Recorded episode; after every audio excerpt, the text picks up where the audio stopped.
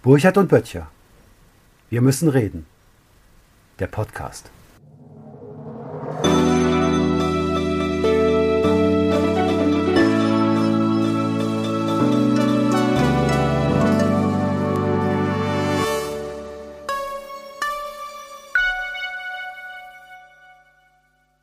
Hallo Matthias. Ah, schön, Hallo, schönen guten Tag. Immer, wir müssen und reden. schön, schön, ja, ja habe ich auch gehört. Schön, schönen guten Tag da draußen, Menschen an den, an den Empfangsgeräten. Ähm, wir haben heute, also wir bedanken, wir bedanken uns erstmal für, für die Nachsicht letzte Woche, weil wir doch reichlich Probleme hatten und ähm, wie gesagt, wir haben eure ganzen Hinweise zur Kenntnis genommen. Vielen, vielen Dank. Ähm, bitte mehr davon. Einiges haben wir selbst gemerkt und uns gehörig geärgert. Den, den Wunsch, dass wir uns mal mit auch noch Vogelzwitschern treffen, haben wir entsprochen. Man hört das hoffentlich. Ich höre es jetzt gerade nicht, aber ich bin ja auch alt und fast taub. Ja, Matthias, wir müssen reden. Worüber? Ja. Naja, erstmal über unsere lieben Gäste. Also ich fand das unglaublich, mit wie viel Wohlwollen unsere technischen Pannen hier begleitet wurden. Also ich glaube, die Sendung ist in technischer Hinsicht noch eine kleine Frühgeburt. Das heißt, sie Mhm. braucht noch sehr viel Liebe und wohlwollende Behandlung. Wir haben ja mit Clemens jemand, der uns da als äh, Pfleger noch zur Verfügung steht. Also wir versprechen Besserung und freuen uns natürlich auch über Anregungen. Ja, unbedingt. Wir hoffen auf Besserung. Also Clemens kann das ja alles. Aber ich höre dich heute. Das ist eigentlich ganz schön. Ja, das war ein bisschen gespenstisch. Man merkt doch, wie essentiell für das Gespräch es ist, dass man den anderen äh, versteht und zwar erstmal akustisch. Und ich komme jetzt selber auch so ein bisschen für heute höre ich dich schlecht, äh, wie, so, wie als säße ich schon im Altenheim und wenn ich jetzt zu laut spreche, liegt das daran, dass ich schlecht höre. Ja, Eine gut. Schrei mich ruhig an. Gut, also eigentlich braucht man das für wir müssen reden. Wobei es gibt ja auch Menschen, die brauchen nur ein Stichwort und reden dann eine halbe Stunde. Dann muss man ja gar nichts hören. Du meinst mich damit aber nicht. Nein, nein, nein, nein, überhaupt nicht. Gut, worüber müssen wir reden?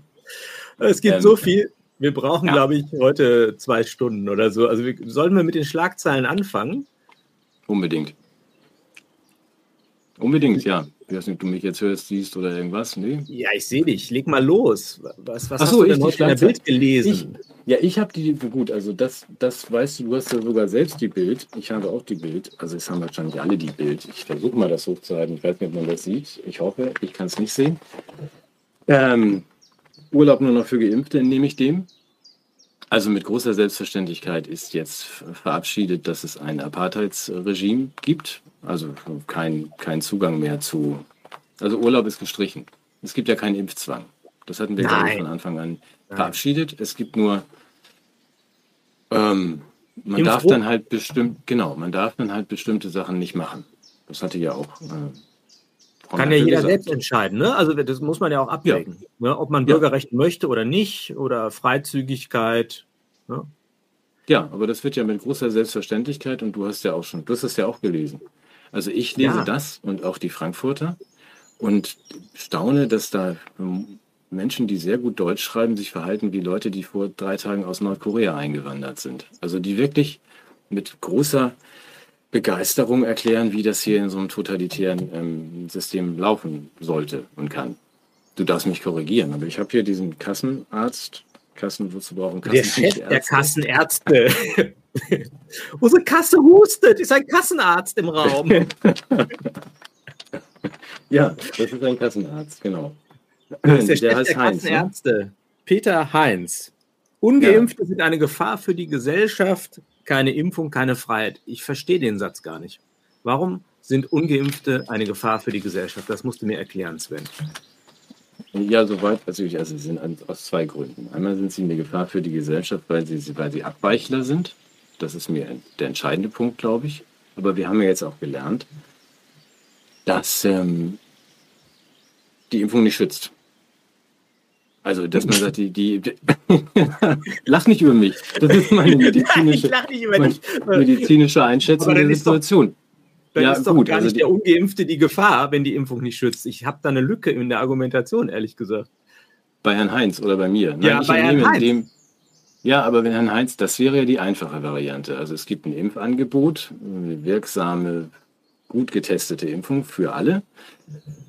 Die können sich dann impfen lassen, dann sind sie geimpft und dann, dann können ja alle wieder normal weiterleben, weil dann besteht ja keine Gefahr mehr für die Geimpften. Und die anderen gehen ihr eigenes Risiko. Und wenn die das Eben. ums Verrecken nicht wollen, wie Montgomery sagt, also wer sich ums Verrecken nicht impfen lassen will, sagt in Großbuchstaben der Weltärztepräsident, der muss dann halt krank werden. Aber ja, aber das ist immer schon eine also Entscheidung also gewesen. Ne? Wer, wer sich gegen eine Impfung entscheidet, der entscheidet sich für sein Immunsystem und im Zweifelsfall für eine Krankheit. Und das darf man ja, glaube ich, in einem selbstbestimmten Leben auch tun, diese Entscheidung. Ja? Naja, du gefährdest ja andere. Also das ist ja auch die Argumentation. Aber ich gefährde eins. keine Geimpften. Die sind doch geimpft. Die sind doch geschützt. Ja, aber die Impfung hilft ja nicht. Das weißt du ja. Also die zwei Impfungen haben wir Und jetzt. Deshalb soll so ich mich impfen lassen, weil sie nicht hilft. Weil sie nicht hilft, genau. Also jetzt, wo du sagst, gewisses, gut, also gewisse ähm, Brüche in der Logik sind ja erlaubt.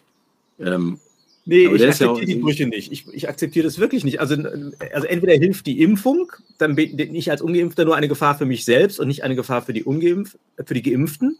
Oder mhm. sie hilft halt nicht, dann hat sie auch dann keinen Sinn, dass ich genau. mich impfen lasse.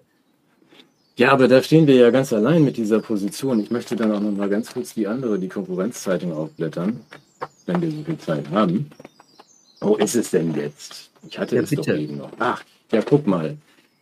Ach, auch das müsste ich jetzt hochhalten, aber das wird wahrscheinlich von der Kamera nicht so richtig eingefangen. Ich versuche es trotzdem mal. Also da steht theoretisch hoffentlich, kann man das lesen? Ebenfalls. Ja. Kannst du das lesen?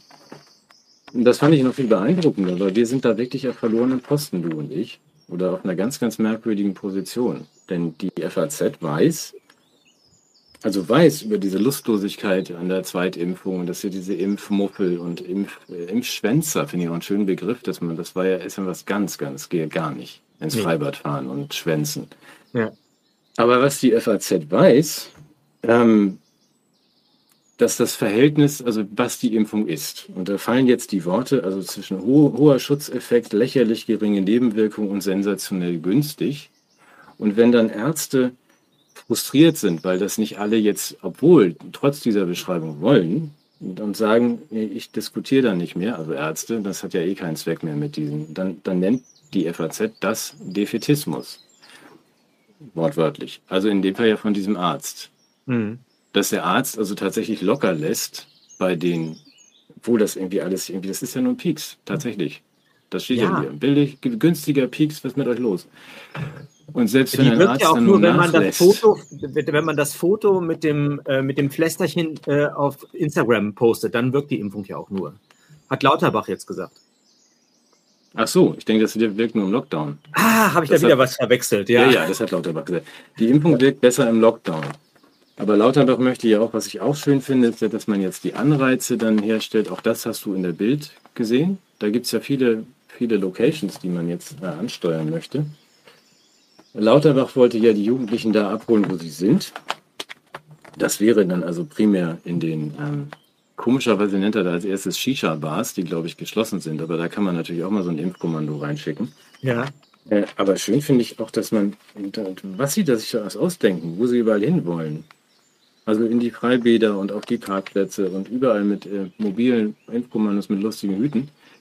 Am schönsten fand ich da die, den Vorschlag, das dann auch in die Moscheen zu gehen.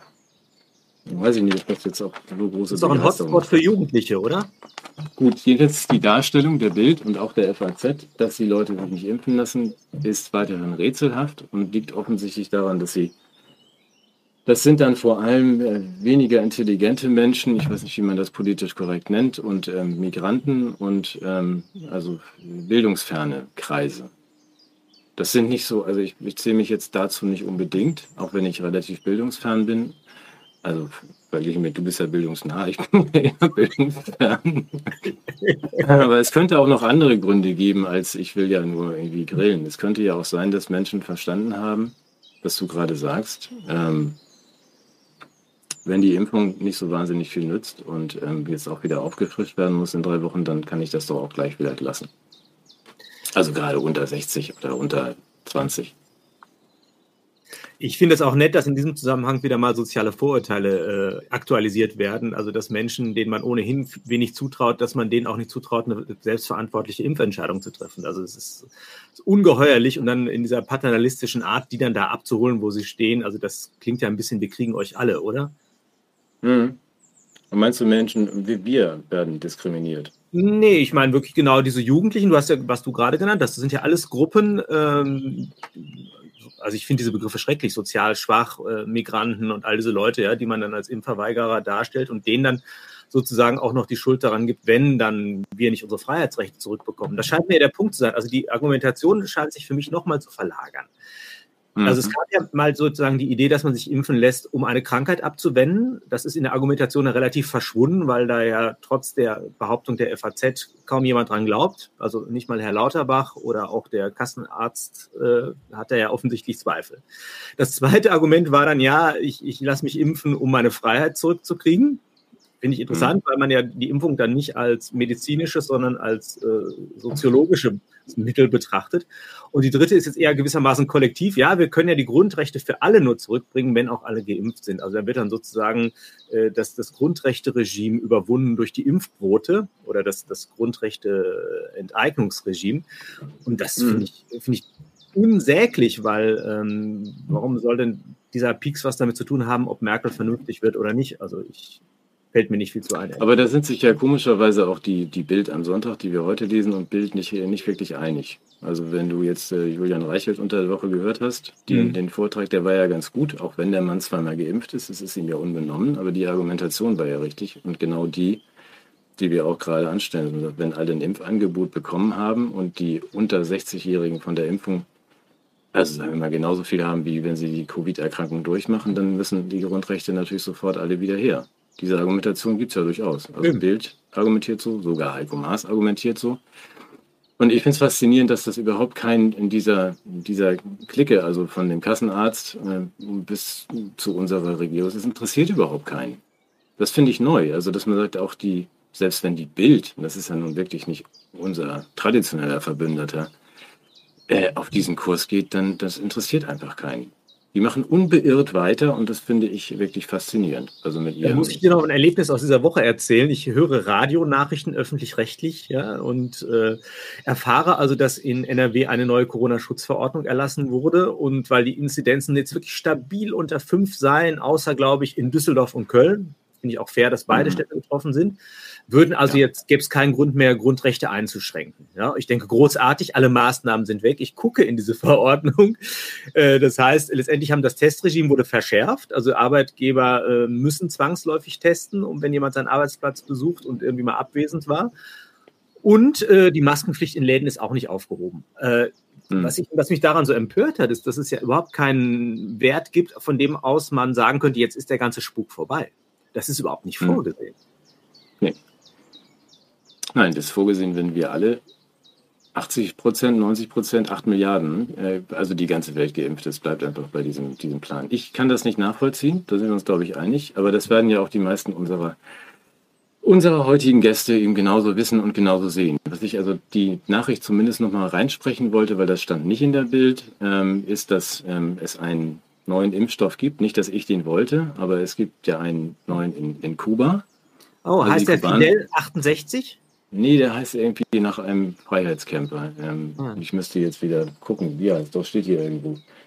Abdallah heißt er, ja. Also es gibt einen Impfstoff, den die, die Kubaner, die kubanischen, da würde ich den äh, Arzt oder Apotheker hier in Deutschland auch mal darauf ansprechen, wenn man sich impfen lassen will, weil der Unterschied ist zu, die, zu unseren Impfstoffen, dass das kein mRNA-Stoff ist, kein DNA-Vektor wie der von äh, Astra und ähm, Johnson Johnson, sondern das ist einfach so der vegane Impfstoff.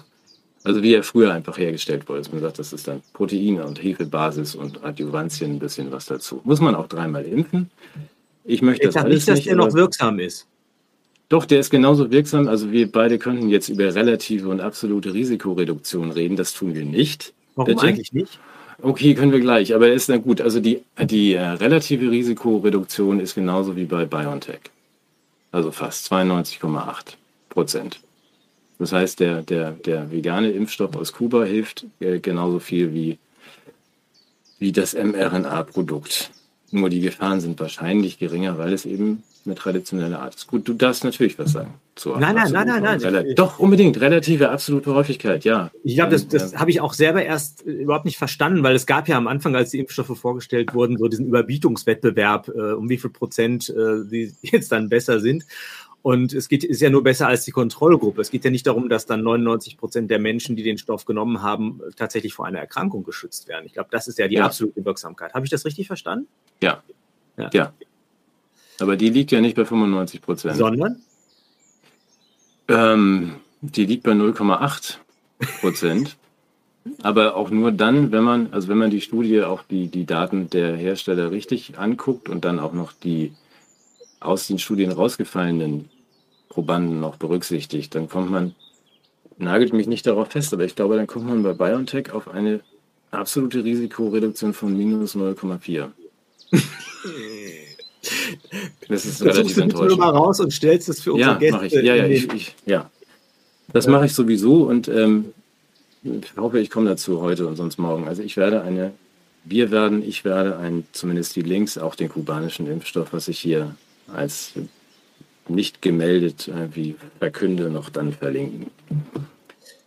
Ähm, wir bewegen uns auf ja, aber, Eis, mein Lieber. Ich, ich glaube, wir sind ähm, ganz nah dran, äh, in einem berühmten Bericht aufzutauchen, nämlich dem Verfassungsschutzbericht. Ich habe jetzt denjenigen aus dem Land NRW ja, ich, ja, genau.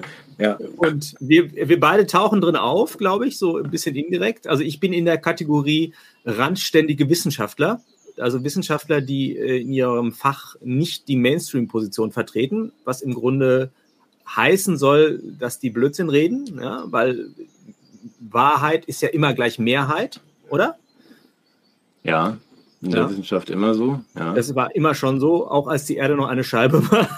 Klar, ja. Kopernikus, Spinner. Ja, natürlich, mhm. natürlich. Und ähm, dann gibt es noch die, die gescheiterten Journalisten, die sich irgendwie bereichern wollen. Und ich muss sagen, ich habe diesen Verfassungsschutzbericht ähm, nach der ersten Lektüre sehr, sehr wütend weggelegt, weil ich das tatsächlich erlebt habe als eine Kriminalisierung von Opposition. Ich fand das mhm. ja, wirklich bemerkenswert. Also ich, vielleicht hätte man das in den Zeiten, als Hartz IV eingeführt wurde oder wir über Energiefragen oder Migrationsfragen gesprochen haben, auch schon auf dem Wege des Verfassungsschutzes äh, lösen müssen. Oder als man die Ostpolitik der Bundesregierung kritisiert hat. Das sind alles Fragen für den Verfassungsschutz. Also ich, ich meine, das Ding ist ein Machwerk. Hast du mal reingeguckt? Ja, ich hatte das auf dem, auf dem Tisch und dann direkt weggeschmissen und dann hast du mich nochmal mit der Nase drauf gestoßen. Ähm, dann habe ich natürlich, weil wenn du das sagst, gucke ich das natürlich nochmal an und habe dann auch verstanden, warum du das gelesen hast. Aber eigentlich, also äh, darf ich? Weil ich habe nur mir ein paar Notizen dazu gemacht, dazu muss ich was sagen, weil die Definition, wir sind doch gar nicht gemeint. Also du bist zwar, ja, ich finde das so faszinierend, das ist so toll, weil es geht ja gar nicht um Verschwörungstheoretiker. Also ich bin seit meinem sechsten Lebensjahr nicht Verschwörungstheoretiker, seit ich gemerkt habe, das Geschenkpapier vom letzten Jahr Weihnachten liegt im Heizungskeller. Da ich wusste nicht, dass es den Weihnachtsmann nicht gibt. Jetzt hör auf, komm. Nein, da habe ich, da habe ich, da habe ich Verdacht, habe ich Verdacht oder zumindest die Verschwörungstheorie aufgestellt, dass die Obrigkeit mir vielleicht nicht die Wahrheit gesagt hat über den Weihnachtsmann. Und ich finde, das ist auch, war der Anfang dieses. Ich weiß, wenn du das noch nicht wusstest, dann tut mir das jetzt echt total leid. Das ist über was anderes reden. Also, die, die, der, die, der Verfassungsschutz nennt, äh, spricht ja nicht von Verschwörungstheoretikern. Der nordrhein-westfälische, also dieser 180 Seiten Roman ähm, da wird an irgendeiner Stelle auch klipp und klargestellt, auch wenn Steinmeier die Verschwörungstheoretiker bekämpfen möchte, auch Merkel, der Verfassungsschutz sieht das differenzierter. Also Verschwörungstheorien gehören zum demokratischen ähm, Allgemeingut. Das darf, darf man, und das sagen, soll genau. man. Deswegen heißt ja dieser Bericht auch nicht äh, Verschwörungstheorien von den Verschwörungsschützern. Ich finde auch, es sind Verschwörungsschützer, sollen die sich nennen. ähm, Nein, es heißt doch, ich muss gucken. Warte, wie heißt das? Ach so, ja. Die, die sprechen ja, definieren ja auch, und das sind ja nicht Verschwörungstheoretiker, sondern Verschwörungsmystiker. Mythologen. Muss man auf den Mythologen, ja, Mythologen. Du musst auf den, das, auf den, es geht um Corona-Leugner und Verschwörungsmythen. Und es ist ja immer wichtig, dass man genau definiert, wovon man eigentlich spricht. Also, dass man auch sagt, wen meinen die denn da? Und das, ich habe nur so weit gelesen und gedacht, äh, wenn jetzt jemand auch, also wenn du ein, ein, Essay schreibst über Waschbären und das definierst als ein Waschbär kann fliegen, ist bunt und hat ein Horn, mhm. dann muss ich das nicht unbedingt lesen.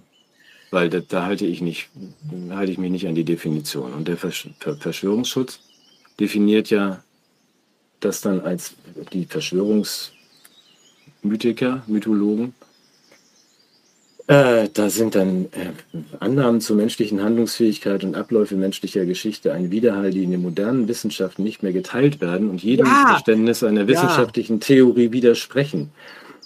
Das sind also Mythen. Ein typischer Mythos ist dabei übrigens der Glaube an den Great Reset. Schreibt Ja. die Verfassung schon. ich musste so lachen. Das ist Also, das sind gleich zwei. Punkte. Darf ich auf den Satz mal kurz eingehen? Also, äh, diese modernen Wissenschaften, die werden wieder monolithisch betrachtet, als gäbe es da nur eine Meinung. Ähm, Ja. Also, das ist schon gut gemacht, das Ding. Ich muss, ich, also, äh, einen gewissen Respekt verdienen die Leute, die es geschrieben haben, weil sie immer wieder auch Differenzierungen einbauen und zu sagen, ja, das ist eine heterogene Gruppe, da gibt es solche und solche und einige unterwandern. Und da bin ich ehrlich gesagt auch ganz dankbar, dass die uns davor schützen, dass wir etwa von V-Leuten unterwandert werden oder so. Ne? Das finde Ja, ich schon ja, ganz gut, weil es, jede. Bewegung, äh, die sich irgendwie engagiert, steht ja in Gefahr, von V-Leuten unterwandert zu werden. Äh, das ist der eine Punkt, ja, das, also dass da auf Wissenschaft äh, Bezug genommen wird. Und was mich maßlos dann wiederum geärgert hat, ist, dass es irgendwie diese Differenzierung dann zugleich wieder zurückgenommen werden. Also es wird dann uns vorgeworfen, also da fühle ich mich auch persönlich angesprochen, dass ich zurück zum Grundgesetz möchte, was ich auch durch diese Tasse hier signalisiere, ja, und Mhm. das wiederum käme einem Staatsumsturz gleich. Das ist dann zwei Sätze später. Und Ja. ähm, das wird dann auch wiederum belegt. Also wir sind ja gegen sowas wie freie äh, und geheime Wahlen. Und als Beleg gibt es dann irgendwie einen Telegram-Text, wo jemand sagt, oh, wir müssen aufpassen, dass die Wahlen nicht gefälscht werden. Ja. Das ist sehr subtil gemacht, weil jemand, der Angst hat, dass Wahlen gefälscht werden, ist ja gerade nicht gegen freie und geheime Wahlen, sondern er nimmt ja diese Norm und verteidigt sie vor Menschen, die sie gefährden wollen. Und das ist eigentlich das perfide daran, dass Menschen, die einen politischen Status quo kritisieren und dabei Normen in Anspruch nehmen, die im Grundgesetz niedergelegt sind, dass die als, als Grundgesetzfeinde dargestellt werden. Also das empört mich. Das gilt für Mhm. alle die Kriterien, die äh, dann angeführt werden. Und die, die Beleglage ist relativ dünne. Also sich da irgendwas zurecht zu kopieren aus Telegram-Artikeln, das finde ich relativ bescheiden als Erkenntnislage. Und was ich mich einfach frage, Bericht hat doch eigentlich den Anspruch, irgendwie eine Realität abzubilden. Hier habe ich den hier das Gefühl, da geht es darum, eine Realität zu schaffen durch diesen Bericht. Und das ärgert mich maßlos. Und ich finde, da muss ein gewisser Wahrheitssinn doch auch noch stärker zum Ausdruck kommen, wenn das als Bericht durchgehen soll. Ja, aber das ist äh, gut, das kennen wir ja nun auch von woanders. Das ist sehr clever gemacht. Du hast recht, wenn man die Definition ernst nimmt, muss man das alles gar nicht lesen. Das denke ich, gibst du mir recht. Also wenn man sagt, das Ja, sind klar. Verschwörungsmythen und äh, ich bin auch kein Corona-Leugner, also weg damit. Brian. Aber es kommt dann natürlich alles vor, was uns dann wieder daran verbindet. Das ist diese ganze Kontaktschuld. Ich glaube, hinten wird auch jede, jede rechte oder linke ähm, Vereinigung, die grundgesetzfeindlich agiert oder denkt, wird ja auch genannt. Irgendwie 30, Ta- 30 Seiten Fleißkärtchen. Ich habe viel gelernt und auch gedacht, dass die kriegen sich wahrscheinlich nicht am Ende. Das muss ich auch nicht zu Ende lesen. Nee. Also die Hamas und die NPD, die Charaktere. Ähm, aber das ist spannend. Also das hatten wir vor, auch wenn das jetzt schon zwei, drei Wochen zurückliegt, hatte Frau Professor Eva Horn, ich weiß nicht, ob du dich erinnerst, in der Frankfurter, auch ein sehr, sehr schönes Stück, das ähnlich von der, von der Machart ähnlich war. Das fand ich total großartig, weil sie als Literaturprofessorin aus Wien, auch da über Verschwörungstheoretiker, äh, sich ausließ und es geschafft hat, in einem Text, also zumindest mal in doch sehr großer Nähe, also Bhakti und Wodak zu nennen, äh, Kinderblut, QAnon, und dann die interessante Wolte hinlegt, das fand ich wirklich, hatte ich noch nie gesehen, dass sich diese Verschwörungstheoretiker in ihren Blasen verstecken, also in ihren Echoblasen im, im Internet und in YouTube und eigentlich sich nur von ihren eigenen Leuten irgendwie applaudieren lassen. Wo ich dann nur dachte, Frau Horn, das ist aber echt eine Leistung. Was soll Bhakti denn machen? Soll er da Anne Will einbrechen? Ja, Das würde man wahrscheinlich, da es nicht live ist, dann auch wieder irgendwie doch löschen können. Also diese Umkehr, dass man sagt, wir, ich zähle mich schon dazu, Skeptiker irgendwie der Regierungs- und sonst was oder auch in Bodak und Bhakti, äh, uns wird jetzt vorgeworfen, dass wir uns verstecken in unseren Blasen. es ist ja auch total attraktiv, so in der äh, sozialen Diskriminierung zu leben, als jemand, der äh, genau mit diesem Etikett existieren muss. Also es ist, ich finde es eine Unverschämtheit. so einen Jo- so einen Job zu verlieren. Das ja, das ist doch. toll. Mensch, toll. toll. Ja, Ja. in so einem Blasenverstecker. Ja, Ja, finde ich auch. Also zumal, das ist ja auch, darf man ja am Rande mal erwähnen, also glaube ich, vielleicht passt hier rein, dass ich verstecke mich ja auch insofern, als ich manchmal Dinge sage, werde dann aber neuerdings ja auch gelöscht. Das habe ich ja letzte Woche zum ersten Mal erlebt, dass ein Interview. Du versteckst dich in der Löschung, ne? Das ist noch ja, ja, ja, ja. Ich bin, das ist ja richtig, so der Gipfel. Ne? Ich bin ja. dann gar nicht mehr zu finden bei YouTube. Ich mache Sachen, die führen mich sofort irgendwie ins Off. Ja. Ja. ja. Gut, okay. Aber hättest du jede Gelegenheit, zu Anne Will zu gehen, ne? Was? Hätte ich nie wieder? Nee, nee, du hast ja jede Gelegenheit. Du hattest ja die Wahl, lasse ich mich löschen oder gehe ich zu Anne Will? Ne? Das war ja die Option. Ja, ja, dann habe ich ja. gesagt, nee, lass mich lieber löschen. Ja, ja, ja, das machen wir halt so. Dann, dann müssen wir unser Weltbild nicht verändern.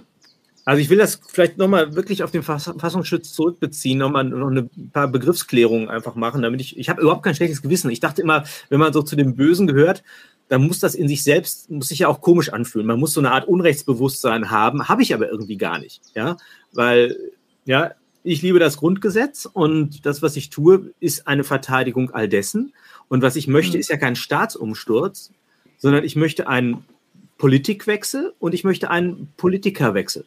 Ja, ich möchte, dass andere Akteure andere Politik machen und zwar die, die dem Geiste und dem Buchstaben des Grundgesetzes näher sind. Ich habe mir das Grundgesetz daraufhin nochmal angeguckt. Ich meine, das ist ja wirklich großartig, dass am Anfang erstmal diese Grund- und Menschenrechte beschrieben werden, die bürgerlichen Freiheiten und mhm. dann erst die Systeme der Macht, ja, die das zu realisieren haben, finde ich brillant gelöst, ein großes Geschenk, das uns da gemacht wurde.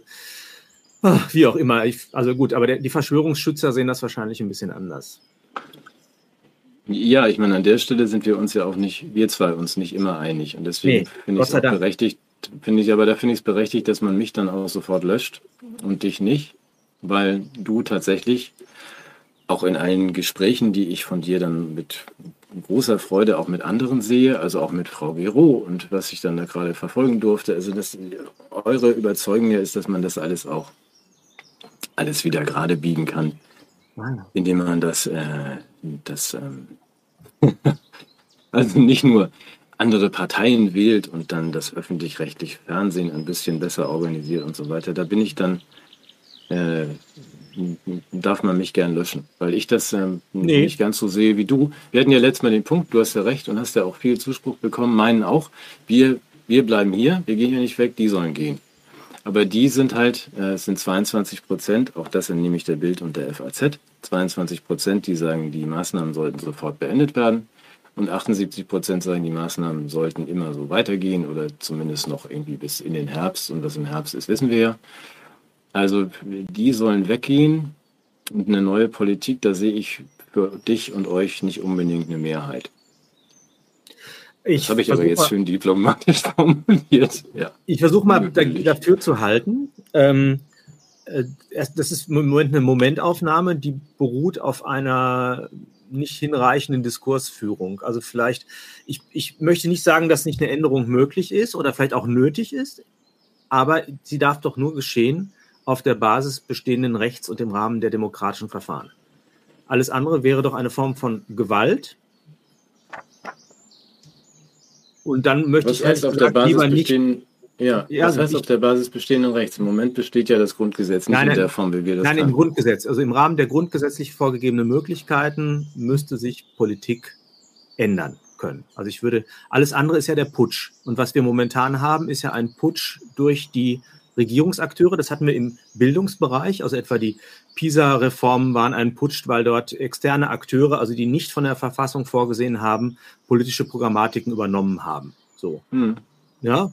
Insofern sind das auch Dinge, die ich nicht akzeptiere und würde ich auch sagen, all das muss rückgängig gemacht werden. Ich würde auch sagen, dass alle Gesetzgebungen, die seit spätestens seit Anfang 2020 gemacht wurden im Zuge von Corona, dass die alle ungültig sind, weil sie eben unter Außerkraftsetzung von demokratischen Geflogenheiten zustande gekommen sind. Aber wenn, entschuldige, ganz kurz, wenn ein Putsch von, also ich bin da naiv, viel naiver als du, wenn ein Putsch von 80 Prozent der Bevölkerung begrüßt wird, also die Deutschen im Grunde sagen, wir möchten hier gar kein Grundgesetz, wir wollen auch keine Demokratie. Mhm. Das brauchen wir gar nicht. Also dann, das ist, dann ist ja eigentlich so, dass man sagt, diese Abschaffung des Grundgesetzes und die Alleinherrschaft, was eben Weimarer Verfassung war das eigentlich leider auch möglich. Dann, deswegen haben wir eine neue Verfassung, ein neues Grundgesetz. Das war die Idee der Alliierten dahinter, dass man sagt, wir schreiben euch das so, dass das nicht wieder passiert. Jetzt haben wir diesen Zustand und eine große Zustimmung der Bevölkerung. Die brauchen kein Grundgesetz. Die möchten deine Tasse nicht. ja, dann, dann ist es trotzdem auf der Basis einer momentanen Stimmungslage ja nicht revidierbar. Also ich, ich, ich würde schon sagen, dass das Grundgesetz mit einer bestimmten Ewigkeitsanspruch formuliert wurde und nicht etwa durch äh, propagandistisch geschaffene Meinungsbilder äh, suspendiert werden darf. Das wäre das wär mein Anspruch. Also mhm. die, die, da, mich würde einfach deine Alternative interessieren. Äh, auf welchem Wege würdest du denn dir vorstellen, dass wir zum Guten zurückfinden, wenn nicht auf dem Weg ja, du kennst meine, also, naja, nein, du kennst ja meine, meine bescheidene Fantasy-Ansicht dazu. Also, dass ich immer letztes Mal auch schon gesagt habe, wenn man sich in einer Paartherapie so streitet und die so wenig gemeinsam hat, dann muss man sich vielleicht trennen. Das weißt du, Schleswig-Holstein, wir nehmen wir Schleswig-Holstein. Ich würde dein Grundgesetz und deine Tasse dann natürlich mitnehmen. Ich würde es noch ein bisschen besser an ein, zwei Stellen machen. Das geht sicherlich. Aber, aber äh, und, und das, der Rest, der damit einverstanden ist, die 80 Prozent, können ja ohne Grundgesetz, wenn sie das gut finden, weitermachen. Überhaupt nichts dagegen. Aber dass man dieses, äh, muss man zumindest mal in den Raum stellen. Also du und ich legen großen Wert darauf, dass das gilt und dass es auch nicht einfach mal weggestellt wird für anderthalb Jahre, weil jetzt irgendwie ein Virus unterwegs ist. Das geht eben nicht. Das sind die Risiken, die auch mit einem funktionierenden Verfassung, Grundgesetz verbunden sind, dass man sagt, die Freiheit bleibt trotzdem erhalten. Ihr wird sich nicht einfach, es wird nicht einer sagt jetzt nicht, ihr geht nicht mehr raus und ihr gießt euch morgens einer Farbe über den Kopf. Das ist nicht möglich. Und dann würde ich sagen, wenn man da nicht kein, da gibt es ja keinen kein, kein Kompromiss, dann müsste man sagen, wir gehen nach links oder nach rechts oder nach oben und ihr geht dahin und dann teilen wir das mal und gucken, wie es dann so läuft. Wir Mag sein. Freunde. Ich will aber, wie gesagt, ich will ja nicht nach Schleswig-Holstein. Es ist toll da, aber ich, ich lebe hier. Äh, und ich, ich bin nicht bereit, so schnell aufzugeben. Ich glaube, Nein, dass, das ist ja gut. Deswegen dass diese auch, Norm, das, ja. das ist ja genau der Gedanke, dass der, der Verfassungs- oder Verschwörungsschutz ja diese Norm äh, an uns anlegt. Und ehrlich gesagt habe ich kein Problem damit, wenn die an mich angelegt wird. Ich entspreche dieser Norm ich, ich stehe auf dem Boden des Grundgesetzes, ich verteidige es. Ich möchte aber auch, dass diese Normen an all die anderen Menschen angelegt werden, die uns diese Normen geraubt oder sie eingeschränkt haben. Und ich denke, da bedarf es dann einer politischen Aufklärung der Geschichte. Aber das müssen wir jetzt an der Stelle äh, nicht vertiefen. Das ist wahrscheinlich der rote Faden, an dem noch viele unserer Sendungen entlang gehen werden, weil ich würde gerne noch über eine Schuld sprechen, die wir unseren Gästen gegenüber einzulösen haben. Wir haben nämlich ganz kurz über Transhumanismus gesprochen und das hat das eine hat mit dem anderen zu tun. Und wir haben versprochen, dass wir das heute noch ein bisschen fortsetzen. Und ich habe gerade erfahren, dass du dich großartig bei Ray Kurzwahl auskennst. Dann würde ich dich bitten, doch mal bei mir eine Lücke zu schließen, weil ja, ich, ich habe den ehrlich gesagt bisher nicht ernst genommen. Das, ja, das musst du ja auch danach nicht. Also ähm, das ist wie mit Bill Gates, den, den müssen wir auch nicht ernst nehmen, also außer dass er sehr viel Einfluss hat und Kurzweil auch. Ähm, den, den Übergang finde ich gut zum Transhumanismus, würde nur ganz kurz in Klammern sozusagen dazu sprechen wollen. In der Tat ist, ist das so, dass wir dieses größere Bild immer sehen müssen. Also die Entwicklung hin, ob es nun gelingt oder nicht, dass man nicht die Pandemie ähm, losgelöst betrachten kann von den Wünschen von Google und ähm, Facebook und den KI-Päpsten, was unsere Zukunft betrifft und auch was die Rolle von Homo sapiens in diesem Spiel betrifft. Also was zumindest deren Vorstellung äh, angeht. Wenn du dann sagst, wir KI, ja, ich glaube, das Ziel ist und das formulierte Ziel ist ja beim Transhumanismus den Menschen sozusagen zu überwinden, erstmal in die Verschmelzung mit der Maschine zu kommen und dem Bewusstsein der Maschine, was dann am Ende steht, ist wahrscheinlich äh, nur noch die Maschine. Aber das erstmal Homo Deus, also irgendwie eine, eine Fortentwicklung, ein Zusammenwachsen mit der KI. Das ist ja nun erklärtes Ziel auch von den Überwachungskapitalisten, die uns ähm, steuern. Wer davon noch nie was gehört hat, der steigt jetzt aus. Also, Ray Kurzweil arbeitet inzwischen bei Google. Kurzweil hat äh, schon in den 80ern, glaube ich, ähm, basierend auf dem Turing-Test, den vielleicht viele kennen, vielleicht auch nicht. Es gibt so einen Test, wo man sagt, wenn ich mich mit einer Maschine unterhalte. Ist der von Drosten? Nee, der ist von Dr. Dr. Christian Turing. Alan, Ja, Alan Turing, genau. Ja. Ähm, das ist das Kriterium, wenn ich mich mit einer Maschine unterhalte, ob tippend oder ob sie irgendwie dargestellt ist und ich nicht mehr unterscheiden kann, ob ich mich mit einem Menschen unterhalte oder nicht. So, das Wofür ist das das Kriterium? Ja, für, für diese Bewusstseinsgrenze, dass man sagt, da ist kein, kein Unterschied mehr im Verhalten zwischen der Maschine und einem Menschen. Darf ich das da gerade was Kluges sagen dazu ja. noch? Ja, unbedingt. Weil hier, dieser Test kann ja auch, äh, also er soll dazu dienen, die Ununterscheidbarkeit von Mensch und KI äh, sichtbar zu machen. Er könnte natürlich auch dazu dienen, wie mangelhaft die Urteilskraft desjenigen ist, der das überprüfen soll, oder? ja. Was ich damit meine, ist, dass jetzt sozusagen die, die, die Wahrnehmungsindifferenz, also dass da kein Unterschied besteht, ja nicht bedeutet, dass es da auf der Seinsebene tatsächlich dasselbe ist.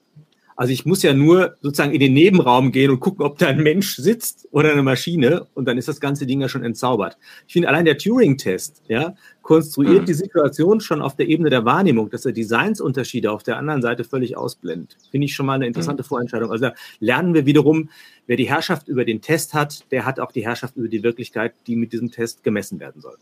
Gut, aber wir sind ja dann auch noch, du hast recht, aber wir sind ich in weiß. den 60ern, in den Anfängen von, das wäre ja mein Kriterium, du hast völlig recht mit den klugen Bemerkungen, ist ja dann auch noch weitergegangen, dass man sich, die Frage ist ja auch berechtigt, also wo, was ist Bewusstsein, wo entsteht Bewusstsein, wie entsteht Bewusstsein? Kurzweil, auch um es da kurz zu machen, hat eine Menge kluger Bücher geschrieben, hat auch viele kluge Dinge programmiert oder gute Dinge programmiert, ist dann irgendwie zu Google um, rübergewandert, hat den die Singularität für 2030 immer prognostiziert. Das heißt, den Zeitpunkt, an dem ähm, das Bewusstsein in der Maschine entsteht und die, die Maschine im Grunde ist wie der Mensch, um mal ganz kurz zu machen. So, ich weiß, da sagst du, das gibt's ja gar nicht. Die Maschine wird nie wie der Mensch. Würde ich auch mal was Kluges sagen kann, ich glaube, die Gefahr ist eher, dass die Maschine ähm, das Bewusstsein auf dem ganzen Planeten entsteht, in dem neuronalen Netzwerk, das wir der Maschine gerade bauen und dass das Bewusstsein wie immer in den Zwischenräumen entsteht. Ich kann ja auch dein Gehirn aufschrauben, da finde ich ja nicht Matthias Borchardt. Ich hoffe nicht.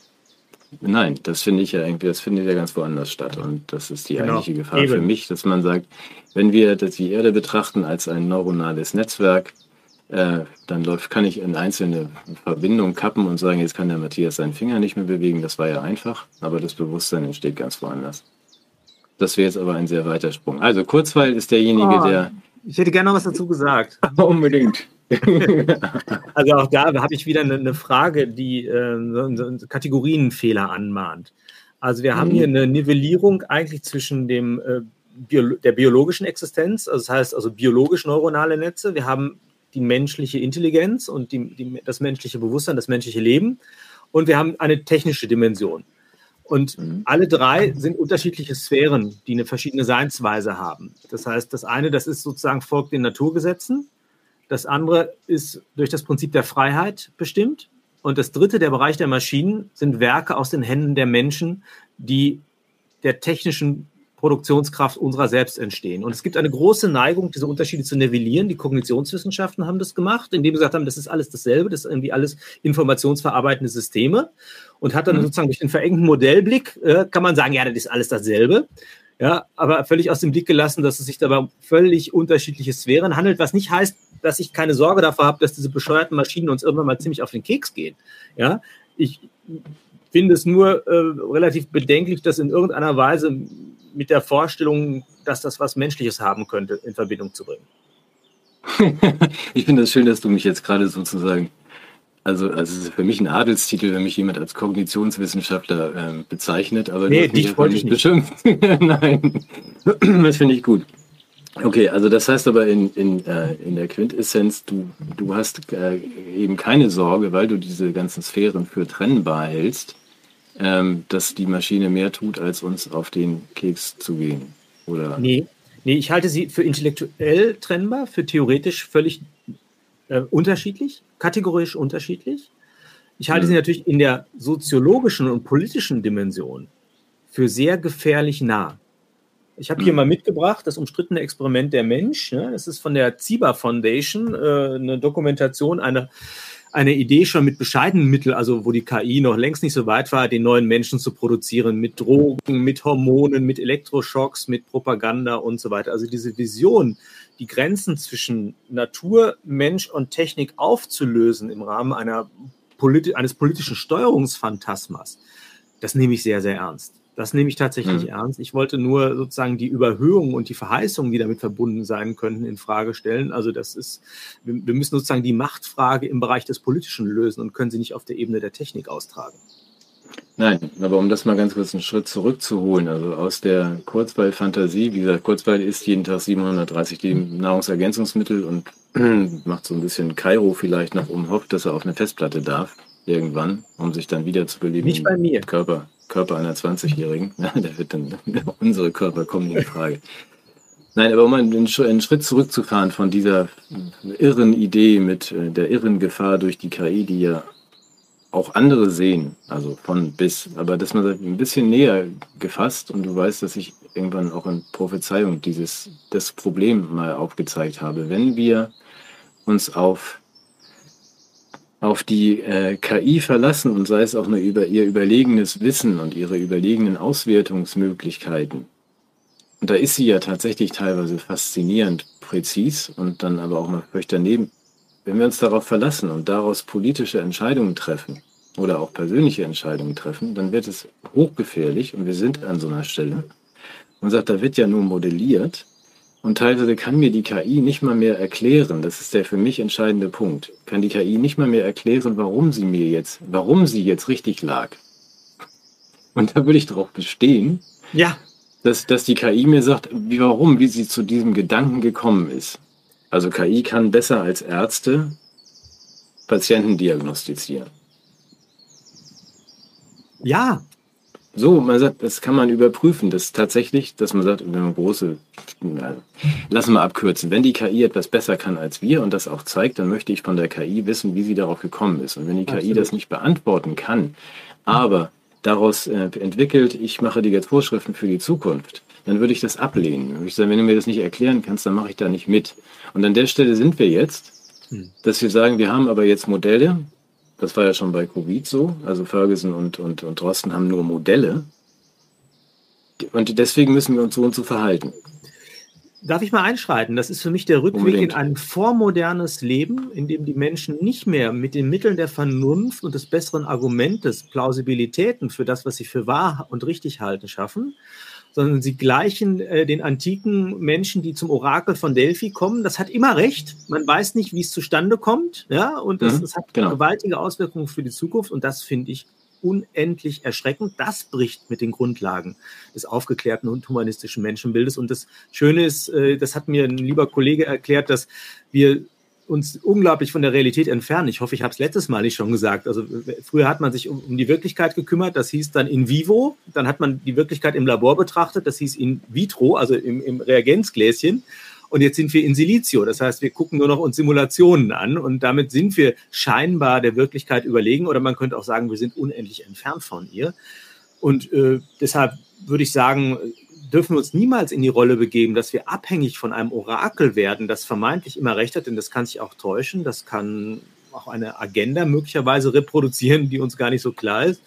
Es muss alles nachvollziehbar sein. Das führt übrigens auch zu erheblichem Verlust von Wissen. Also äh, der, der Herr Antes vom Cochrane Institut Freiburg zeigt zum Beispiel, dass KI-gestützte Systeme in der Medizin dazu führen, dass man eigentlich nur noch Korrelationen hat, aber gar nicht mehr Wirkzusammenhänge im Körper nachvollziehen kann, also physiologische ja. Begründungen aufsucht und so weiter. Also diese Dinge machen uns nicht klüger, sondern die lassen uns letztendlich verarmen. Das ist eine Auslagerung von Erkenntniskräften in eine Maschine und das ist immer schwierig. Das ist eine Prothese für Gesunde. Ja, aber da hast du doch jetzt drei ganz wichtige Punkte, auch wenn wir nochmal in die Bildzeitung gucken sollten gleich. Aber ähm, ganz wichtig, finde ich. Wir haben jetzt äh, das Orakel neu eingeführt. Wir haben die Aufklärung abgeschafft in Gestalt von Hohepriester Wieler, der sagt, das hat nicht hinterfragt zu werden. Und wir haben jetzt auch noch andere Ingredienzien, wo man sagt, das ist ja tatsächlich ein, es geht gar nicht um Verschwörungstheorien, haben wir eben gesprochen, das ist ja eher Ketzerei. Mhm. Wenn man hier irgendwie die in Frage stellt, dass es sich um eine Pandemie handelt. Also wir haben tatsächlich voraufklärerische Zustände. Ja. ja. Und haben da doch einige hundert Jahre ähm, Geschichte mal so über Bord gefeuert, über Nacht quasi, wegen einer unbekannten Gefahr. Und das sehe ich auch, ist eigentlich das Thema für uns alle als Gesellschaft. Wollen wir das? Also wollen wir zurück in die Dark Ages. Man sagt, wenn du nicht irgendwie Wenn du hier wir haben Hexenverbrennungen, ne? wir, haben, ja. wir haben alles Mögliche. Und ich meine, wollen wir den nächsten Schritt auch noch benennen? Ich fand das äh, großartig. Ich habe das selber gar nicht so klar gesehen, wie das, was du gerade rauspräpariert hast aus dem, was ich gesagt habe. Ich habe mich in Rage geredet. Äh, wir haben auch eine von Politik. Also wenn, wenn die KI in der Lage ist, äh, sagen wir mal, sowas wie eine CO2-Bilanz von politischen Entscheidungen in Modellrechnungen vorwegzunehmen, ja, Dann, dann brauchen wir keine Abstimmungen mehr über das, was wir für das politisch Opportune oder das, das demokratisch Gewünschte halten, sondern dann kann die KI gewissermaßen regieren. Da gibt es ja jede Menge Romane, die das auch schon mal durchspielen, was dann passiert. Und dann werden wir alle in ein perfektes Leben geführt und sind sogar von der Last der demokratischen Abstimmung befreit. Da gibt es ein schönes Gutachten zu Smart Cities, wo die Post-Voting Society beschworen wird, wo man auch sagt, ich meine, es ist ja auch lästig, also alle vier Jahre mal irgendwie sich eine Meinung zu politischen Fragen zu bilden, wenn die KI uns das abnimmt, wäre ja auch eine Entlastung. Zynismus ja, aus, ja. Wir sind nee, nee, Zynismus, am Ende Zynismus, der Politik.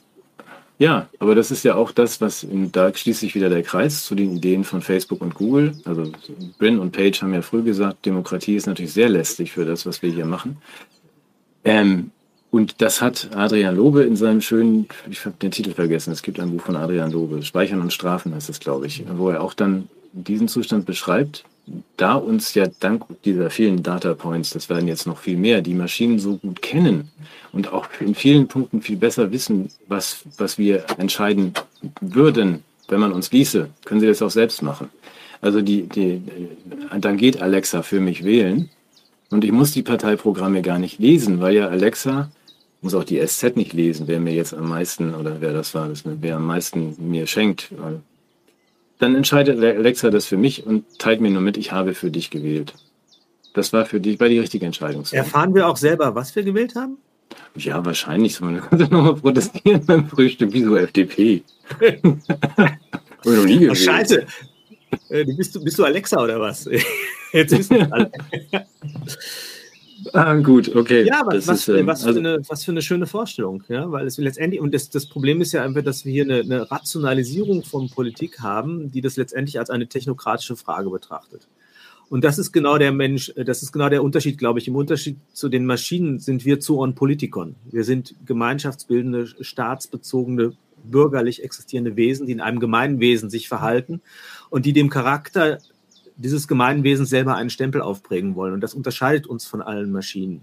Die können rechnen, die haben Input, die haben Verarbeitungsinstanzen, die haben Output, die haben aber keinen Leib, die haben keine Interessen, die haben keinen Freiheitsdrang. Die können das möglicherweise simulieren, aber ähm, ich würde mir von so jemandem nie einen Rat geben lassen. Ja, ich würde den zur Kenntnis nehmen, ich würde, den, ich würde das prüfen, ich würde das in, in Rahmungen stellen, aber letztendlich würde ich sicherlich jemanden, der mit mir mitschwingt und mitzittert, dem würde ich eher vertrauen. Ja, aber du bist ja auch ein, also ja, du bist ja ein ungewöhnlicher Mensch. Ich glaube, für die meisten ist dieses aber sehr angenehm, wenn man sagt, die Maschine kann das alles für mich entscheiden, die kann auch für mich wählen. Ich glaube, da müssten wir jetzt wahrscheinlich nochmal ähm, ein Stündchen weitermachen. Ich, ich habe nichts dagegen, dass wir weitermachen. Ein Satz, ein Satz, ja. Ja, ich auch. Ja, Aufklärung ist der Ausgang des Menschen aus seiner selbstverschuldeten Unmündigkeit. Sapira hm. Aude, wage dich deines Verstandes ohne die Anleitung eines anderen zu bedienen. Kann ja, es sein, dass wir bald in einer Welt leben, wo es heißt, wage bloß nicht deines Verstandes ohne die Anleitung der KI zu bedienen? Ja, also wage ganz generell, mit oder ohne KI, wage es nicht, dich deines Verstandes zu bedienen. Das ist nämlich besser und das, das Übergeordnete ist aber auch, dass man sagt, das ist ja auch viel zu gefährlich. Jemand wie du, der sich seines Verstandes bedient, ist natürlich eine Gefahr. Und du musst jetzt nicht nur bei, nicht nur bei die, beim, beim Virus. Ich Immer. erinnere mal an Klaus, äh, an Klaus Schwab, der auch gesagt hat, das Virus ist überhaupt nicht das Problem. Das Virus ist harmlos. Das steht ja im Great Reset von Schwab. Das ist alles Pillepalle. Das ist nicht der Punkt. Es geht hier um was anderes. Die Gefahr ist groß für das, die gesamte Menschheit. Wir müssen demnächst uns einrichten. Weißt du ja auch, dass dich jemand anhält mit deinem Auto und sagt, wo wollen Sie denn hin? Und Ihre Leine ist doch da schon lange vorbei. Ja, zwei Kilometer. Sie müssen nicht zur Arbeit. Lassen wir hier ein SUV stehen. Und geimpft sind sie auch nicht ab nach Hause. Ja, also dass man, es geht ja hier um ein großes, großes äh, Ziel und das ist überfordert ja den Einzelnen, darf sich nicht der Einzelne Gedanken darüber machen, ob das jetzt in Ordnung ist, dass er zum Rewe fährt, weil ein Glas Oliven fehlt. Das wird von anderswo entschieden, Matthias. Das ist die Idee. Zu meinem Guten. Ja, natürlich zu deinem Guten, zu deinem Guten und zum Guten der Gemeinschaft. Deswegen wird ja auch kein Einzelhaus Aber dann könnte man gebaut. doch böse sagen, ich würde das niemals ernsthaft behaupten, sondern nur in so einer zyn- zynisch-sarkastischen Übertreibung, dass wir momentan ein kleines Umerziehungsprogramm durchlaufen, was das Abgewöhnen der eigenen Verstandestätigkeit betrifft. Ja, das hat uns ja nicht wirklich vorangebracht, die Verstandestätigkeit. Guck dir doch an, wo wir sind. Ja, wir haben Also, eine man- Inzidenz von unter fünf. Nicht mal nicht nur die Inzidenz. Also, nein, ganz generell, also so die, in, in der Welt, in der wir leben, das weißt du doch, das liegt natürlich nicht daran, dass, es, äh, dass der Reichtum so ungünstig verteilt ist. Nein. Es liegt einfach nur, nein, es liegt nur darum, dass wir, dass wir so verantwortungslos mit unseren Franzbrötchen umgehen, dass wir davon zu viel essen oder dass wir Ja. ab und zu mal irgendwie was grillen wollen. Das ist nämlich das Problem. So, und nicht, dass, das weißt du ja, Genau. nicht, dass acht Personen die Hälfte des Planetenvermögens besitzen. eben. eben. Und deshalb müssen wir uns jetzt beherrschen. Und da wir uns nicht selber beherrschen, müssen wir beherrscht werden. Oder so. Also von denen, die uns beherrschen. In Ja, und weil wir selber immer- das falsche Denken oder Denken muss für uns gedacht werden. Ja. Ja, mein Vorschlag wäre ein anderer. Für mich wäre das nicht die Einstellung der Verstandestätigkeiten, sondern die Forcierung derselben. so wie ich mich Ganz auch als. Verfassungsschützer begreifen würde, dass ich nicht die Norm der Verfassung außer Kraft setzen möchte, sondern sie eben tatsächlich zur Geltung bringen möchte. Ich lasse mir das nicht nehmen. Ja? Nein, du sollst sie das ja auch nicht nehmen lassen, aber wir, können, wir könnten sie nochmal aufblättern, die Bild, oder auch Ah. nicht. Aber das sind die Themen, die die meisten Menschen beschäftigen. Das sind bestimmt nicht die, die heute Morgen mit uns zusammensitzen, sondern andere Menschen beschäftigen. Äh, sind, glaube ich, nicht unsere. Und die möchten auch nicht unbedingt ein Grundgesetz, die möchten auch nicht unbedingt denken. Und ich meine es auch gar nicht böse, vielleicht haben sie es nicht gelernt. Oder es ist eben alles sehr bequem. Über Ja, Alexa ist es sehr bequem. Ja, ja. Du bist, lässt auch gern wählen. ja, ich meine, ich habe ja Sendungen an dem Sonntag, wo die Wahl ist. Das. Äh, Ich lese so, ein tolles. Buch. Äh, vielleicht Ja. noch zum Schluss. Äh, kennst du José Saramago? Ich hoffe, ich habe den einigermaßen richtig ausgesprochen. Der hat geschrieben Die Stadt der Blinden.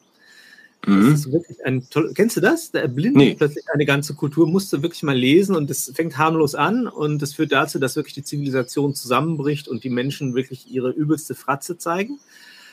Habe ich mit großer Freude gelesen. Also es hat eine gewisse Aktualität, das Buch, und genauso aktuell, das habe ich damals nicht geschätzt, das Buch, das ist Die Stadt der Sehenden. Und es beginnt damit, dass ein Wahltag ist und irgendwie es regnet und keiner kommt zur Wahl oder und die, die kommen, die geben halt alle nur weiße Zettel ab. Das heißt, man hat kaum eine Legitimation für die Herrschenden. Die finden das nicht toll. Und was machen sie? Sie setzen eine Neuwahl an mit dem Ergebnis, dass noch mehr Menschen weiße Zettel abgeben und eben nur ganz wenige irgendwas wählen. Der Ausnahmezustand wird verhängt, das Kriegsrecht wird verhängt. Äh, man, man nimmt es der Bevölkerung sehr, sehr übel. Was Mhm. ich damit sagen möchte, ist, dass ähm, wir vielleicht doch darauf haben, hoffen sollten, dass das, was wir als Mitgift unserer Vorfahren haben, nämlich eine, eine intellektuelle Tradition, einen, einen normativen Anspruch für das, was unsere Geschichte und unser Menschsein ausmacht, dass wir das ernst nehmen, dass wir Mhm. auch das, den Glücksfall und das Geschenk des Grundgesetzes weiter ernst nehmen und vielleicht auch nochmal, was die Sinnorientierung angeht. Wenn wir jetzt alles optimieren, haben wir immer noch keine Antwort auf die Frage, was eigentlich das Glück ausmacht. Weil wir nämlich nur relativ optimal diese Frage umgehen können.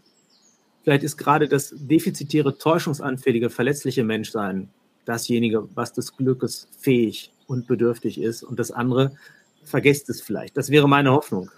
Aber das können wir in den folgenden Sendungen weiter diskutieren, oder? Ja, also da bin ich, weißt du ja, du kennst auch meine Haltung. Ich bin, bin sehr für dieses fehleranfällige, irgendwie komische, Mhm. seltsame, 80 Prozent energieverschwendende, verstoffwechselnde Wesen Mensch und nicht so sehr für die Generation, die nach uns kommt. Aber das machen wir, das machen wir weiter.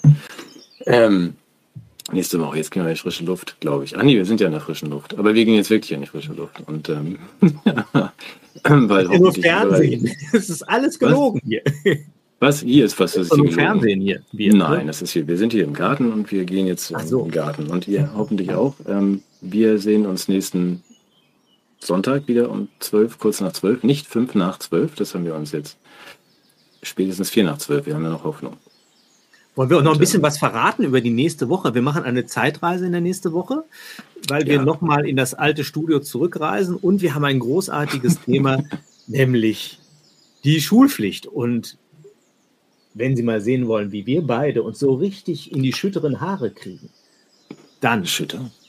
die Die nächste Schütter. Woche. Deine Haare sind überhaupt nicht Schütter. Ja, aber das, das, da fliegen die Fetzen. Kann man mal sehen, wie das aussieht, wenn ein Akademiker sich mit so, einem- so einem Typen wie mir fetzt. Das ist schon gut. Okay, also wir freuen, wir, hier. So. wir, Okay. wir freuen uns jetzt auf die Sonne und dann nächste Woche wieder auf euch und sie. Bis dann. Ciao. Tschüss.